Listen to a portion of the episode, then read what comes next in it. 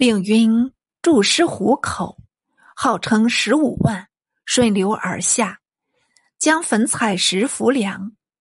曹彬闻之，即召战赵都部署王明，授他秘计，命王采石机防堵。王明受计去气。且说朱令晕驾着大剑，悬着帅旗，威风凛凛，星夜前来。遥望前面一带，翻墙林立，差不多有几千号战舰。他不觉惊疑起来，当命水手停挠。暂泊碗口，时至夜半，忽闻战鼓声响，水陆相应。江中来了许多敌船，火炬通明，现出帅旗，乃是一个斗大的王字。岸上复来了无数步兵，也是万惧其弱。帅旗面上现出一个“刘”字，两下里杀将过来，也不便有若干送师。令云恐忙中有失，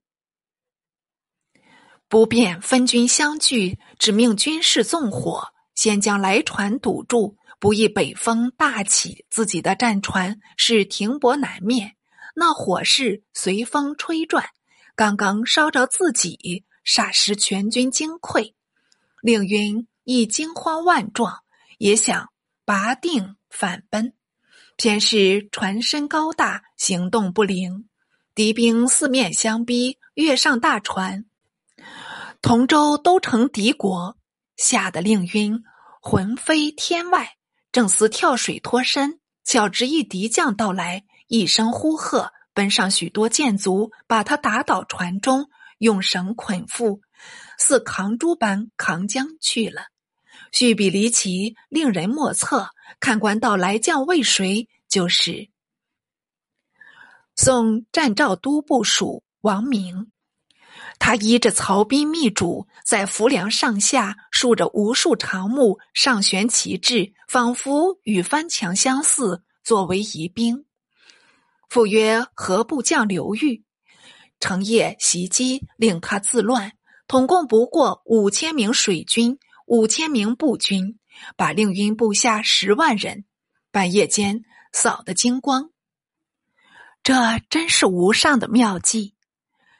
乐此使之上文之妙。金陵城内眼巴巴的望着这支援军，骤闻令晕被擒，哪得不魂胆飞扬？没奈何，遣学士徐玄至汴都哀恳罢兵，正是谋国设防须及早，丧失其好已嫌迟。